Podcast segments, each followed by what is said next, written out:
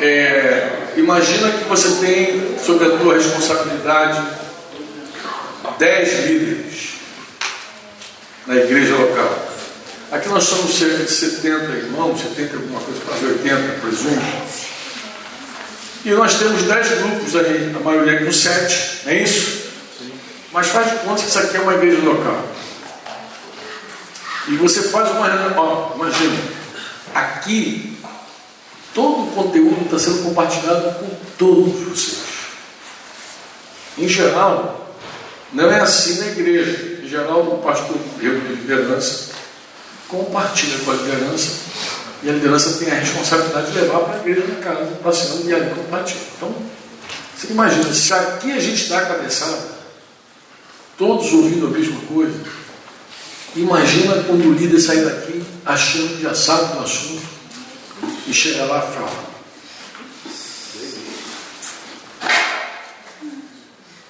Aí você, ao invés de ter uma igreja falando a mesma língua, vai ter um monte de gente falando língua estranha e se desencontrando. Não, certo, não é certo? Alguém tem que.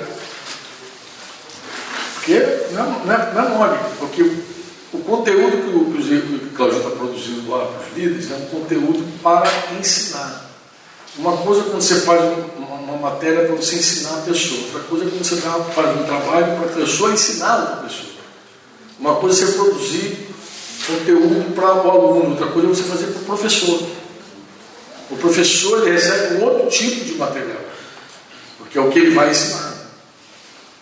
Então, se a coisa não estiver bem arrumada, bem clara, e, e a, maior, a, maior, parte desse ensino passa por uma coisa chamada revelação. Tem que ter revelação.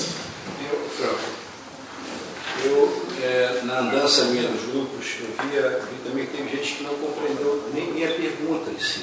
É, é possível. Eu estava pensando muito naquilo que a gente conversou ontem, sobre aquela semente que caiu na beira do caminho, que ouviu a palavra não e não compreendeu, entendeu? Porque você pode ouvir a palavra e se você não compreende, ela não vai funcionar. Não vai produzir nada. Porque a gente falou do perigo da obra aberta. Entendeu? Se cada um tem uma percepção de algo, o, quem comunicou não está sendo ouvido. Eu estava conversando com o pessoal sobre a importância do discernimento, entendeu? Porque é, não é uma compreensão simplesmente pela mente, mas é um discernimento pelo Espírito. Você de fato entender o que, que Jesus quer falar, qual é o entendimento sobre aquele assunto, qual a palavra. Então é isso mesmo. Eu acho que a gente deveria orar por isso aqui, inclusive, falando por esse dia. Para Deus abrir o entendimento. Eu acho que uma das principais ferramentas para pastorear é o discernimento espiritual. Você, vocês viram na, naqueles alvos de oração nossos que a gente pede inspiração e iluminação? Exatamente isso. Vocês lembram disso aí? Inspiração para quem tá... Inspiração para quem fala e iluminação para quem ouve. Ah, esse, se eu não me engano, é, o, é um dos primeiros tópicos do alvo, né? Inspiração para quem fala. E se ela é pôr da folha, a gente passa o mês todo orando por isso. Pelo menos inspiração para quem fala e iluminação para quem. Por que, que Paulo orava para que o povo fosse iluminado? Iluminado. Iluminado os olhos do coração de vocês. Para que vocês compreendam. Olha, ele está orando por uma igreja. Ele está orando pelos incrédulos. Ele está orando pela igreja em Éfeso dizendo: Olha, que o Senhor dê a vocês espírito de sabedoria e de revelação no pleno conhecimento dele. Eu li ontem com vocês rapidamente algumas a oração salvação pelos filipenses é muito parecida. Assim, Parecido. Eu oro para que o vosso amor aumente mais. De vocês também, para que vocês conheçam a vontade de Deus. Para que você faça uma percepção espiritual, Esse foi um tema que a gente conversou bastante Bastante mesmo. Em Curitiba, algum tempo atrás. Começou bastante. Qual era? É que a gente percebia que mesmo todos os pastores zelosamente ensinando a palavra, a gente percebia que vários irmãos não entendiam a palavra. Mas a coisa não passava por nós. Tinha, tinha que haver uma obra de Deus aí. Tinha que passar pela oração. Daí Paulo orava, orava, orava, para que os irmãos compreendessem. Que não é o suficiente ele falar, não é o suficiente ele escrever. Ele orava para que os irmãos fossem revelados. Coisa interessante. Quando a gente, a gente diz que Jesus falou do discipulado, o reino de Deus, sem mim nada podeis fazer. Deixa eu matar aqui rapidinho vocês. Acho que vai ser rápido mesmo. Eu falei que a comida de Jesus não é, não é apenas fazer a vontade do Pai. Lembra disso? Eu estou na página aqui de número 8. É 8? Eu falei que a comida de Jesus não é apenas fazer a vontade do Pai, mas é também realizar a sua obra. Então Jesus falou assim: a minha comida consiste em fazer a vontade daquele que me enviou e realizar a sua obra. Então, se isso é fato, se nós cremos, é muito importante realizar o quê? Obra. A gente precisa fazer a obra de Deus. A gente se, a gente se alimenta também quando realizamos a obra de Deus. É, lembra que eu falei aqui daquelas chaves que a gente viu? Então vou só relembrar que de repente eu pego um apêndice aí, abro aquele slide das chaves e bato com vocês só para relembrar, para fixar. Mas a gente considerava as cinco chaves, os catalisadores da fé, aquilo que atrai nossa fé, era vida com Deus, vida devocional. Como é que eu comecei a explicar? Porque isso que Cláudio estava agora, que eu estava ecoando com ele aqui, passa por, pela vida com Deus, revelação. Vocês têm que ter vida com Deus, senão nada acontece. A leitura da palavra, a oração. Isso é que promove revelação. Deus que Deus oculta as coisas dos sábios entendidos. Revela quem? Os pequeninos. Aos pequeninos. Quem que busca Deus? Quem precisa. Ele disse que você, ele diz, buscar-me-eis e me achareis quando me buscares. Mas ele não para aí. Ele diz que aqueles que buscam a ele, ele faz o que para essas pessoas? Eu seria achado de vocês, seria encontrado, mas ele também faz outras promessas. Vou mudar, mas só que vou mostrarei também coisas grandes e ocultas que vocês não, não sabem. Então, essa busca de Deus traz também revelação, conhecimento, a intimidade do Senhor. Deus vai fazer, plano, cara, é, tem gente que tem tanta luz sobre o mas cara, tem um preço, tem um preço. A intimidade tem uma intimidade por trás. Você não pode ficar olhando só a ponta do iceberg. Embaixo d'água tem um monte de coisa que a gente não vê. Às vezes tu vê uma coisinha assim, mas tem embaixo, tem um monte de coisa. Você olha a vida de Paulo, as revelações, não tinha vida de intimidade com Deus. Porque a, Bíblia diz isso, diz que Deus se revela para os íntimos. Para os íntimos. A gente vê, às vezes, a vida um dia inteiro passa. Tem gente que consegue passar um dia inteiro na televisão, no computador. E depois quer ter revelação. Não tem revelação de nada. Quando a gente fala isso, não é, não é cobrando os irmãos, não é dizer assim, ah, larga a televisão, bota a televisão na, geladeira, lá no armário. Antigamente os caras botavam até como doutrina se livrar da televisão. Isso não funciona. Isso não funciona. O que funciona de verdade é o seguinte: é haver uma verdadeira fome de Deus, sede de Deus, e uma busca genuína por Deus. Quando essa busca acontece, você abandona tudo. Toda diversão você deixa naturalmente aquilo para trás. Deus produz isso. Então eu falei da vida devocional, da vida de igreja, né? porque não tem, não tem nenhum crescimento fora do corpo, mas também existe a realização da obra.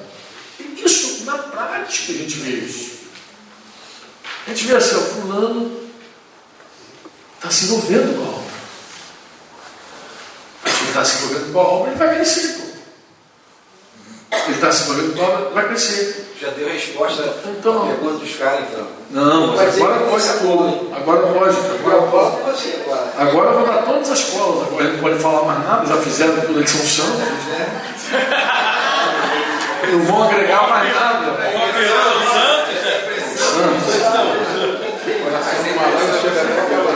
Irmão, vamos, vamos falar um pouquinho da obra de Deus. A palavra obra de Deus, literalmente, como está aqui em João 4, fazer, realizar a sua obra. Literalmente a palavra original é empreendimento. Você pode fazer uma, uma reunião com empreendedores. Vou fazer uma reunião de empreendedores, vai os irmãos lá para empreendedores e chegar lá para apresentar o maior empreendimento de todos, a obra de Deus. O cara pode vir atraído pelo Bitcoin, pode vir atraído por várias outras coisas. Reunião de empreendedores. Quem vem fica animado, vem. Quando chega, por exemplo, eu vou apresentar para vocês um empreendimento. Você pode se envolver com esse empreendimento. Porque é literalmente, a palavra literalmente, ela no original, ela significa negócio, serviço, aquilo com que alguém está ocupado, aquilo que alguém se compromete de fazer, empreendimento, tarefa, qualquer produto, qualquer coisa efetuada pela mão, arte, vê que é trabalho, é, é empreender mesmo. Então Jesus está falando que a comida dele é fazer a vontade do papai, daquele que enviou ele, e realizar o seu empreendimento. Empreender. Então, empreender, só para você entender, é uma coisa assim altamente intencional. Você nunca vai ver empreendedor, vou dar reunião de empreendedor agora. Você, motivacional. Coach. Ó, você nunca vai ver um empreendedor sem intenção. O empreendedor não acredita que vai ficar sentado e as coisas vão cair no dele. Ele não acredita. Empreendedor trabalha para que as coisas aconteçam. Entendeu? Ele, ele, ele, ele quer pescar e coloca o anzol na água. Empreendedor não espera. Ele, o empreendedor, aquele texto eclesiástico, que nem sentiu o vento, nem viu a nuvem, aquilo é excelente para um treinamento de empreendedorismo. Porque usar, quem, quem espera o vento, quem sentiu o vento, quem quer ver a nuvem, nunca semeia. Tu vai numa reunião de empreendedorismo, dá uma palavra dessa, tu motiva todo mundo. Até o cara que te convidou. Porque ele vai dizer, isso porque o empreendedor está motivado. Empreendedor, eu gosto daquele texto de 1 Timóteo 3 que diz assim: aquele que anela o mesmo episcopado, anela o episcopado excelente obra mesmo, mas é a mesma palavra, aquele que anela, que quer o episcopado. Eu gosto dele que ele não diz assim, ele não diz aquele que anela o episcopado excelente função mesmo. Não tem função. Se você fizer uma comparação entre o empreendimento, o empreendedorismo, o empresário, o funcionário público, o funcionário da empresa estatal, existe uma grande diferença. O funcionário vai lá, cumpre o papel dele como um operacional, bate lá, faz as coisinhas dele para o povo, no final dá o salário dele. O empreendedor não. O empreendedor chega lá muitas vezes, ele é boy, ele é faxineiro. Um, empresário raiz, não do terra que tem por aí, mas o raiz mesmo. O empresário raiz, ele em geral conhece a empresa dele toda. Toda. Ele conhece toda a empresa, ele já fez tudo naquela empresa. Ele já foi boy, já fez marmita, já carregou, já cabeceou, ele fez tudo, tudo. Em geral, se perguntar, ele conhece, trabalha todo mundo. Ele trabalhou como operacional, como executivo, agora é estratégico, está lá uma grande mas ele conhece todos os andames. Ele conhece todas as, as entradas, ele sabe tudo, porque ele começou do zero. Isso me lembra muito dos apóstolos em Atos 6. Que Atos 6 diz que por se multiplicar o número dos discípulos, quantidade chegou vai mexer na nossa, na nossa, no nosso suco de laranja. Chegou. Houve murmuração no meio das viúvas, lá dos gregos, helenistas lá. Por que, as viúvas estavam reclamando? Porque elas estavam sendo esquecidas na distribuição. Já, quem é que estava fazendo aquele trabalho? Quem é que fazia aquele trabalho? Os apóstolos. Os apóstolos estavam lá, ocupados com o trabalho de distribuir para as viúvas, eles é que faziam. Como a igreja deu aquela pum, eles provavelmente foram para Deus, voltaram dizendo assim: não é bom que a gente abandone a palavra e a oração para atender pelas mesmas. Separa agora entre vocês sete homens, de Espírito Santo, cheios de sabedoria, para que se ocupe desse trabalho. Mas tu vê, é, funciona como empresário. Ele sabe que é servir a mesa. Se um apóstolo está passando e vê alguém que não, eu já fiz isso. Isso, tem, isso, isso, já foi feito. Em algum momento já foi feito. É, é, isso é interessante, inclusive, numa igreja.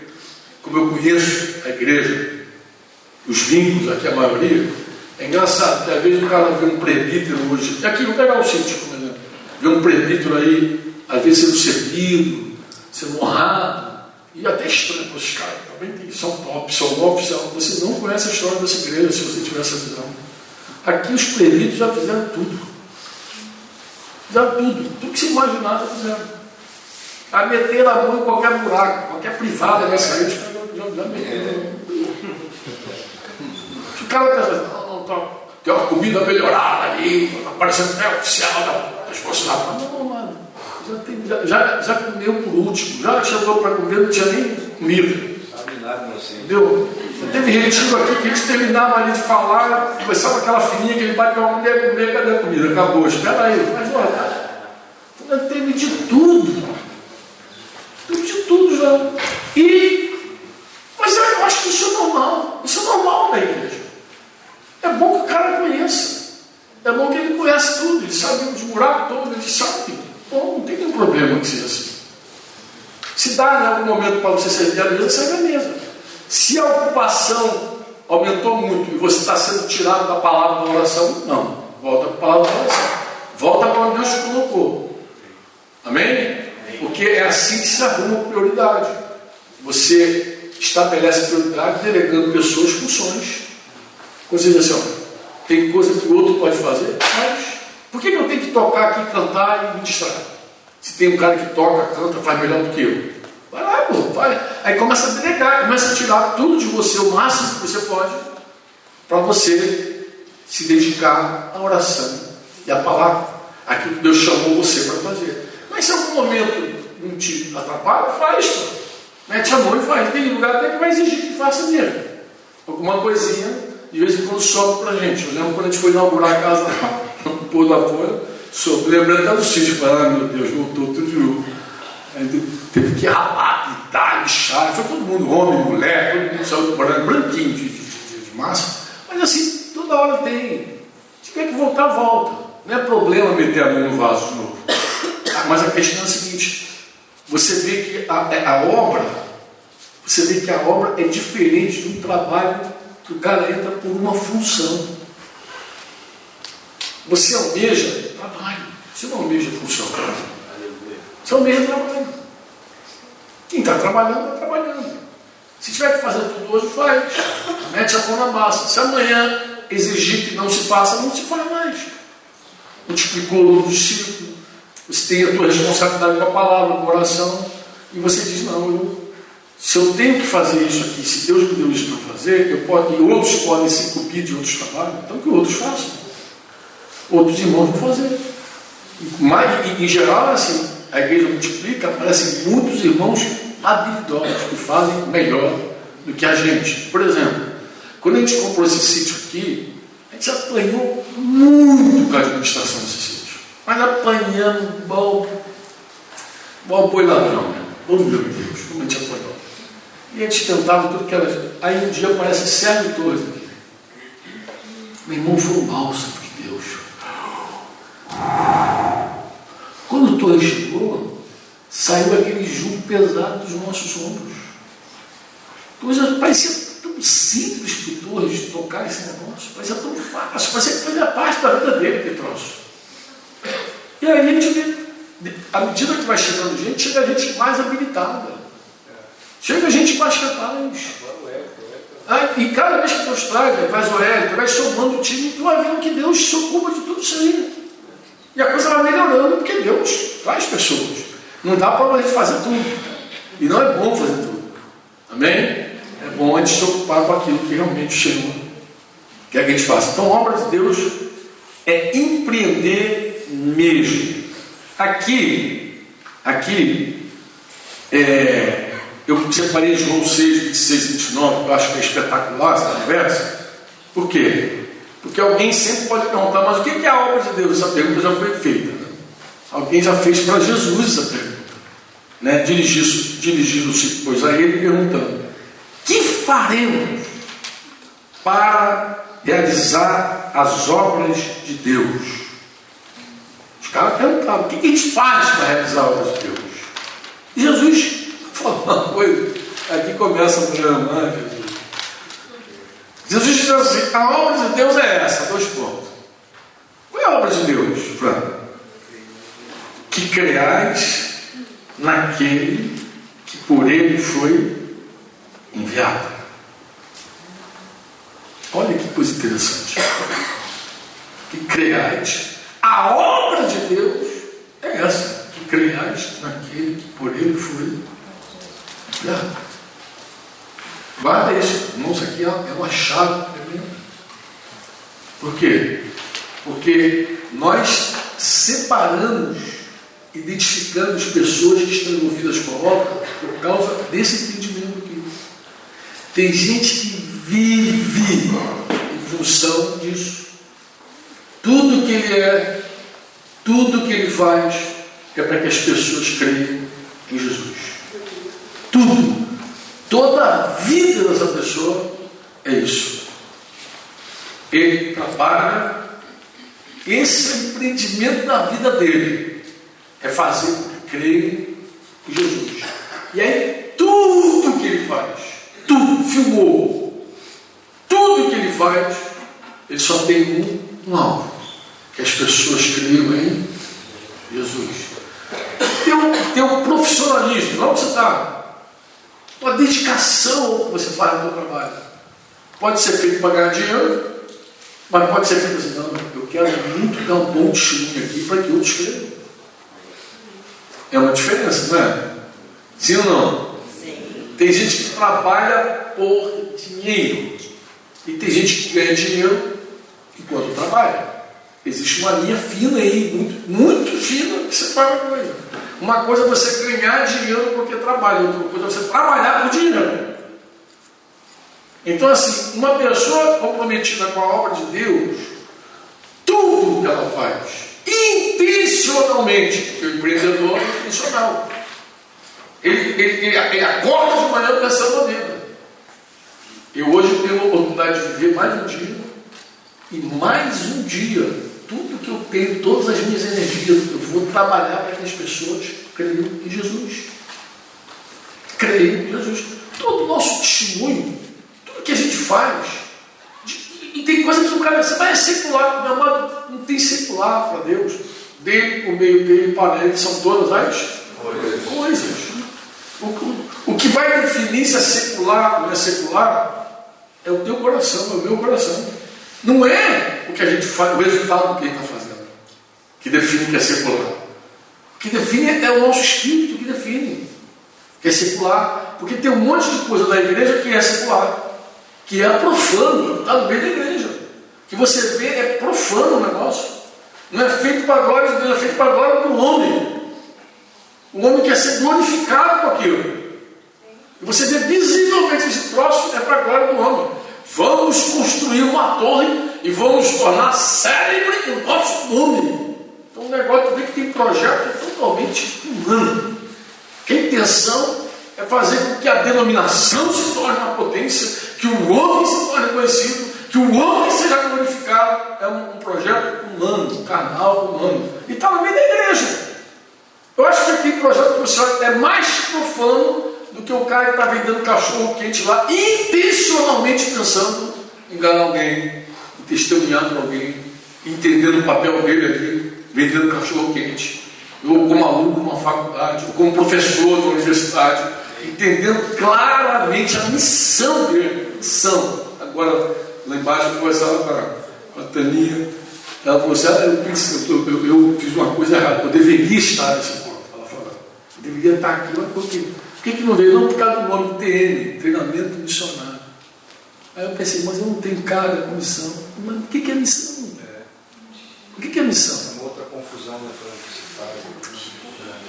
Gente, missão é a nossa vida, é a nossa comida. Missão é a nossa comida, a gente come a missão. Essa é a missão. É a missão da vida. O dia que você se converteu, o dia que você descobriu o propósito falei assim, cara, eu vivo, eu, o tempo que eu estiver nessa terra, eu, a minha missão é essa.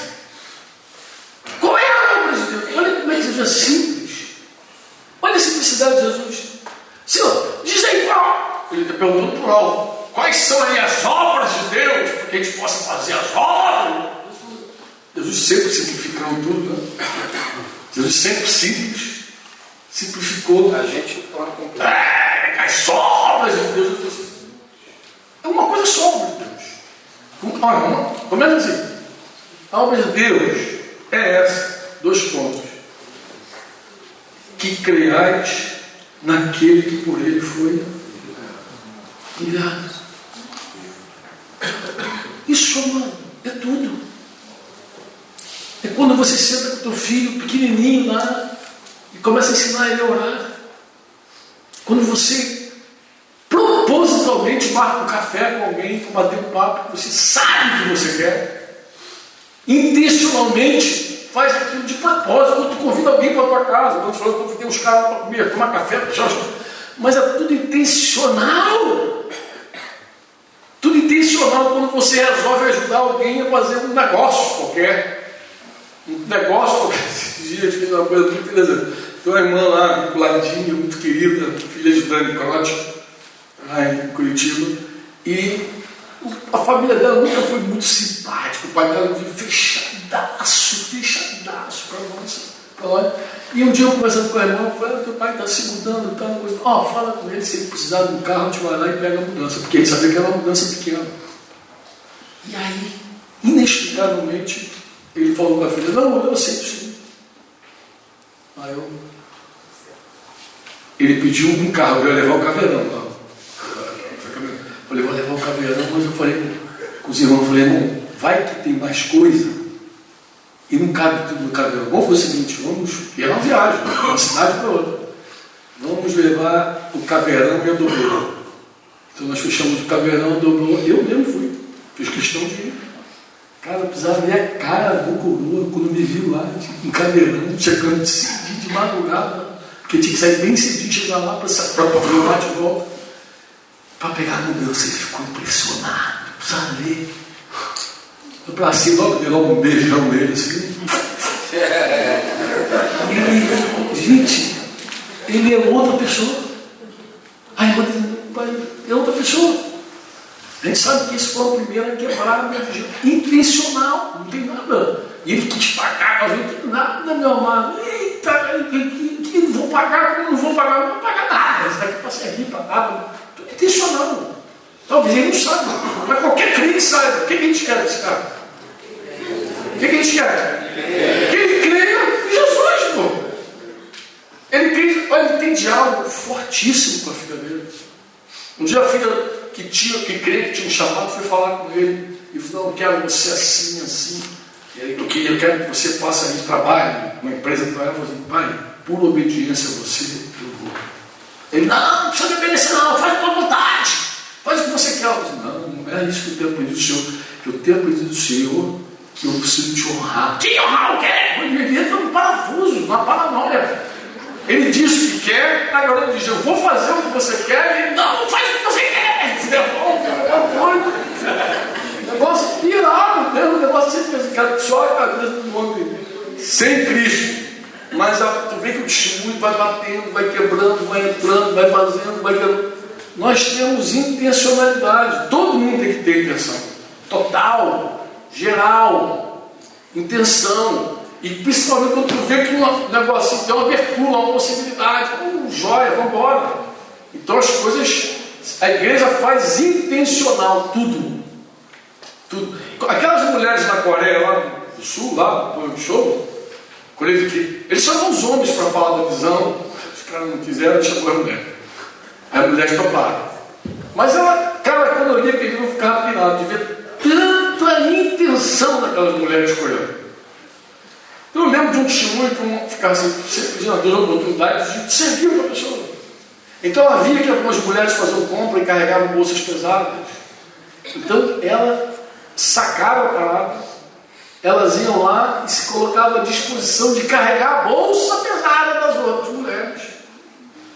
Elas faziam aquilo. Para que está fazendo esse negócio? Para que creio em Jesus. Intencionalmente. É um primeiro contato. Tudo é intencional. Missão é uma comida, é o que alimenta. Como Deus fala assim, eu como a vontade do meu Pai e a sua obra. Ele estava dizendo que o que sustentava ele, a gana dele, a fome dele, era fazer, realizar aquilo levar a crer. Eu quero obedecer e pensamento. Por que, que é importante fazer a vontade? Eu fiquei pensando por que esse, esse dinâmico? Por que fazer a vontade e realizar a obra? Depois ficou tão claro, falei, é óbvio que é isso. Fazer a vontade é quando eu vivo a vontade de Deus, eu estou vivendo o Evangelho. Eu estou pregando o Evangelho também. Com a minha vida. Eu tô, quando eu obedeço a Deus, eu começo a testemunhar o reino de Deus. Eu já estou pregando, já estou envolvido. Mas aí, quando eu quero fazer a obra de Deus, realizar a sua obra, eu tenho que comunicar. Aí eu tenho que comunicar, porque como crerão se não há quem? Quem prega. Deus escolheu salvar o mundo pela loucura da pregação. Mas eu, antes de comunicar, falando, eu comunico vivendo. Daí tem que fazer a vontade do Pai e realizar a sua obra. Porque das duas formas, e eu acho que assim, é nessa ordem mesmo que tem que ser. É tanto nessa ordem que a própria missão é um, é um envio, é uma ordem. Eu, eu, às vezes é, é, chega a ser até incoerente você sentar com alguém que diz que é discípulo de Jesus, obedece toda a doutrina de Jesus, uma pessoa obediente, obedece. Tá bom, e como é que está fazendo discípulo? Não estou fazendo, você não está obedecendo. Porque compreende na doutrina o envio. Compreende na doutrina, vai fazer. Essa ordem, vai fazer. A irmã sabia, claro, estava falando com ela, mas ela sabe que a missão, ela falou, a missão quando eu vou ali, a missão. Mas a pessoa fica assim, quando fala missionário, já fica pensando África, Coreia do Norte, Paquistão, ela fica assim já. Mas não deveria ser assim. Quando a gente fala assim, missionário, deveria ser assim, é a minha missão todo dia, em todo lugar, onde Deus me quer, onde Deus me leva, o que eu faço, tudo que eu vivo, que eu faço é para isso. O meu respirar, o meu levantar, tudo é para isso, para esse fim. Tem um fim, levar as pessoas a crer. Trabalhar para que creiam. Você diz amém ou não? Amém. Outra, outro ponto importante sobre fazer a vontade de Deus é que quando eu faço a vontade de Deus, eu não destruo a obra. Quando eu sou obediente, porque isso, isso é uma coisa dele, que é assim, o irmão vai lá, comunicou Jesus, falou de Jesus, pregou Jesus, o cara está vindo todo empolgado, aí com sua vida ele destrói tudo que ele falou. Isso é possível, não é? É. Assim como a gente faz a obra de Deus, incrivelmente a gente também destrói a obra de Deus. Destrói. Eu conversei com um pastor um tempo atrás, estava em confessão tão de pecado. E ele se envolveu com tanta gente na igreja, mulheres, mulheres que estavam se convertendo. Eu falei com ele, eu falei, sabe que você consegue ver que você, o teu pecado, destruiu a obra de Deus na vida de várias pessoas? Ele é, eu falei, cara, é sério. Você quando se envolve com uma mulher, ela te vê como pastor. Ela é capaz de sentar lá e dizer assim, pastor, foi muito safado, sem vergonha. A gente transa direto. Mulher casada, várias casadas. Então tu imagina na cabeça dessa pessoa mulherinhas carregadas de paixão, lembra do que texto. Que sempre ouve a verdade, mas nunca nunca chega ao conhecimento realmente. A obra de Deus é uma jornada de conhecimento. Quanto mais eu conheço, mais eu confio. A obra de Deus, irmãos, Jesus escreveu assim, João 17, 3, e a vida eterna é esta. O que é a vida eterna? Que te conheça a ti, o único Deus verdadeiro, e a Jesus Cristo, a quem enviaste.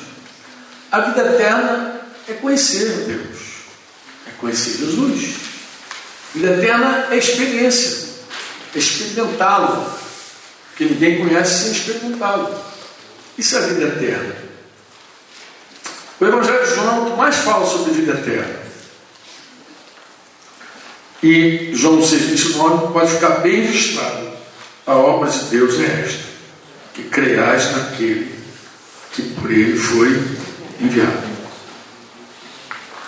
E antes de seguir o tema, eu quero responder de forma clara e objetiva essa pergunta que está aqui.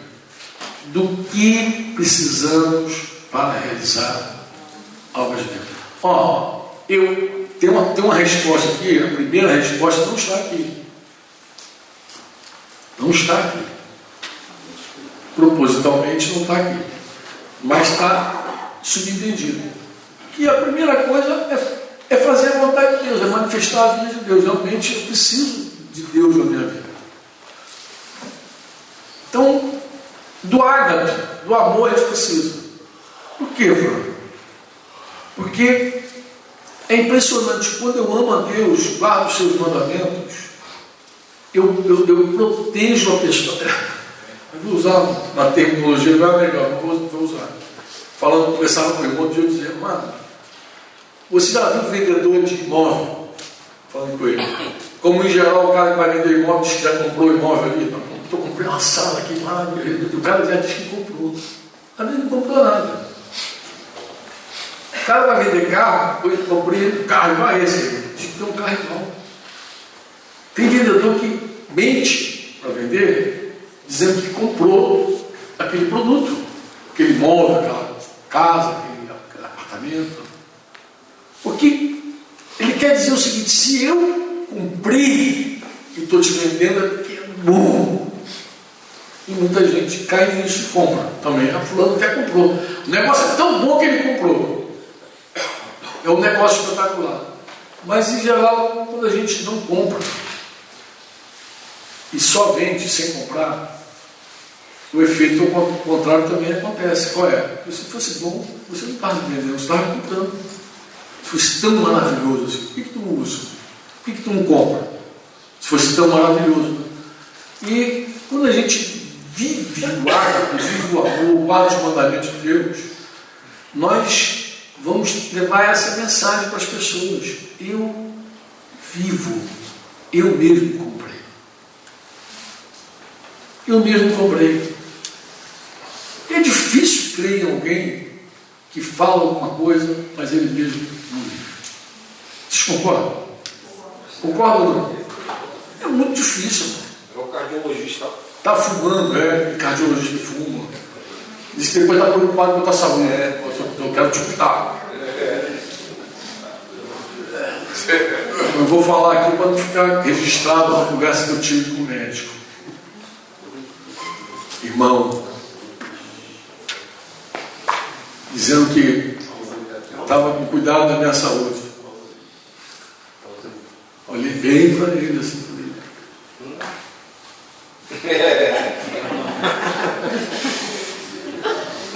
Não acredito. Vai me ensinar a cuidar da minha saúde mesmo? Cara que não cuida nem dele, vai cuidar de quem? Mas é assim, a gente fica incrédulo. Se o nosso trabalho é fazer as pessoas crerem, essa é a obra que creio. A gente tem que trabalhar para que creio. Às vezes as pessoas acham que é um exagero nosso. Cuidado do testemunho, dos vizinhos, todo o comportamento que a gente prima por ter, prima por ter, todo um, um peso, uma carga que a gente tem, todo, amados, queridos, é, intencional mesmo. A gente quer que as pessoas creiam. Isso tem que ser rasgado, falado. E, meu irmão, é minha vida. Eu sou um vacilão. Eu sou fraco, eu sou débil, eu sou aquela coisa louca que Deus escolheu. Eu sou fraco que Deus escolheu, eu sou o que não, não é que Deus escolheu, mas eu estou aqui. É, e a minha vida é, é te levar a crer. Eu, eu, eu, trabalho, eu vivo em função da tua fé. Eu espero que você creia. Eu oro para que você creia. Eu torço para que você creia. Eu, eu, eu morro para que você creia. Eu me nego para que você creia. Porque isso também está na tua casa, a gente tem que dar um testemunho. Tu se nega para que o outro creia. Pô. Abre mão da tua vontade para que o outro creia. Amém ou não? Porque o egoísmo pode matar a fé de outro. Tu larga tua mulher na pista, ela pode ficar incrédula uma vida inteira. Pode ou não pode? Pode ou não? Pode ou não? Pode. Coisa mais simples de história da obra de Deus. Nós precisamos desse amor ágape. Amém? Amém? Nós precisamos do poder do alto. Não, não ignore isso. Você não foi batizado no Espírito Santo para ficar exibindo essa língua estranha tua aí. Bonita, roma, estéreo. Recebereis poder ao descer do alto. Recebereis poder. Mas o plano é para que vocês sejam minhas, minhas testemunhas. O testemunha ali é, é, é uma palavra, essa testemunha é fraca essa tradução. Porque a palavra ali é Marte é, você recebe poder para morrer pelo nome do Senhor. Que coisa, né? Tu vê que trabalha para que creia, até, até dar vida para que o outro creia. Dá vida para que o outro creia. Um é bom exemplo disso é Estevão, né? Estevão está lá proclamando, proclamando, falando, coisa tá, os caras metendo cara nele, mataram ele, ele orou pelos caras, o Senhor não coloca na conta desses vacilões aí não coloca na conta dele, Jesus recebe ele de braços abertos, céu aberto, tudo para ele. E Saulo lá, parado, mirando tudo, recebendo, consentindo com aquilo tudo. Mas eu sempre pergunto a Deus, porque Senhor, Saulo é um cara muito especial. Porque Saulo, pô, o cara é incrédulo, tu foi pregar, tu teve um encontro com Saulo. Eu sempre botei assim a toda a credibilidade de Saulo.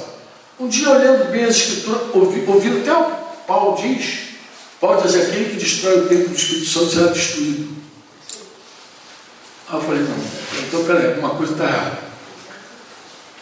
Saulo tinha que ser destruído.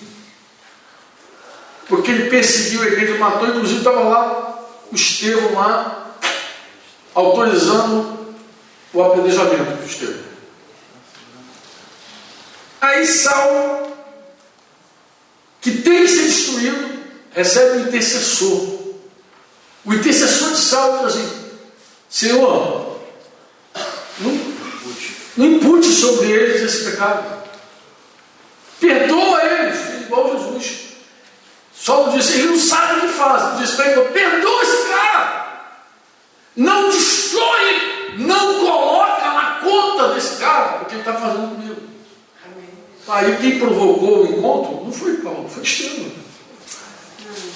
Quem provocou o encontro foi Estevão. Depois já que eu não vou matar esse cara, eu tenho que dar uma conversa com ele, porque o negócio é. Verdade.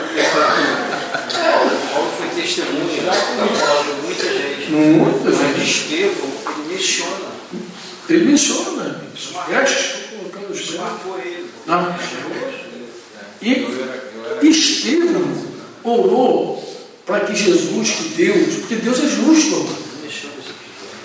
É, ó, Deus é justo. Paulo mesmo escreveu isso. Quem destrói o templo será destruído. Paulo que falou isso. Então quem provoca não é Paulo, é Estevão, um jovem. Alguém diz, cara, o cara morreu jovem. Meu Deus, o cara morreu jovem. Deus sacrificou Estevão para a geração. Ele morreu jovem, mas Deus, Deus queria aquela coisa dura, aquela, aquela pedreira que estava ali. Vou arrebentar com esse cara. E aí provocou o encontro. O encontro de Jesus com Saulo não foi um encontro amigável. Que foi ligado? Salve, meu queridão, escolhido. Eu vim aqui porque eu já te escolhi. Foi assim? Não, mano. Teve um encontro mortal, já caiu cego. Saulo, Saulo, por que me persegue? Assim? Porque me persegue. Mas por que? Olha como é que Jesus se identifica com a igreja perseguida. Ele não falou, Saulo, Saulo, por que está perseguindo meu povo? Não falou assim. Saulo, Saulo, por que está perseguindo a igreja? Não falou assim. Falou, Saulo, Saulo, por que, que me persegue? Porque você está perseguindo é a mim, é o meu corpo. É a mim que você persegue. E Saulo já caiu, Chamou chamando o Senhor. Já Senhor já. Que hoje, meu Deus, meu Deus, é o céu. Já caiu. E foi levado cego. Para Damasco foi cego. Ficou lá sem comer. Alguns dias lá em jejum forçado. Sem mais nenhuma conversa. Não teve anjo lá falando com ele. Aí dá um momento ele tem uma visão. Diz que um homem entra lá para orar por ele. E aí Deus vai falar com Ananias também. Eu gosto da conversa de Deus com Ananias. Porque Ananias, cara, que conversa, cara. Não, senhor, não, esse cara não, não, esse cara é coisa ruim. Imagina, tu tem uma conversa assim com o senhor, cara. O senhor vai lá, Anderson. Anderson, quero que você visite o fulano. Ah, vamos fulano, senhor, pô, mas os caras estão matando a cantalhada toda. Está seguro disso? Aí o senhor diz, não, agora ele está domado. Ele está lá todo quebrado. Olha, tem mais. Fala para ele quanto que ele vai sofrer pelo meu nome. Diz para ele quanto que ele vai padecer pelo meu nome. Foi uma conversa. Primeira promessa para Paulo foi sofrer. Sofrer. Foi a primeira, a primeira mensagem profética. o quanto você vai sofrer. Acho que é por isso que ele, ficou com medo, né? Exatamente. Então a gente precisa de amor, poder. Vocês amém ou não? A gente precisa comunicar a mensagem. Por quê? Porque Deus escolheu salvar o mundo pela loucura da pregação. Se você não falar, como crerão se não há quem? Tem que abrir a boca e falar de Jesus.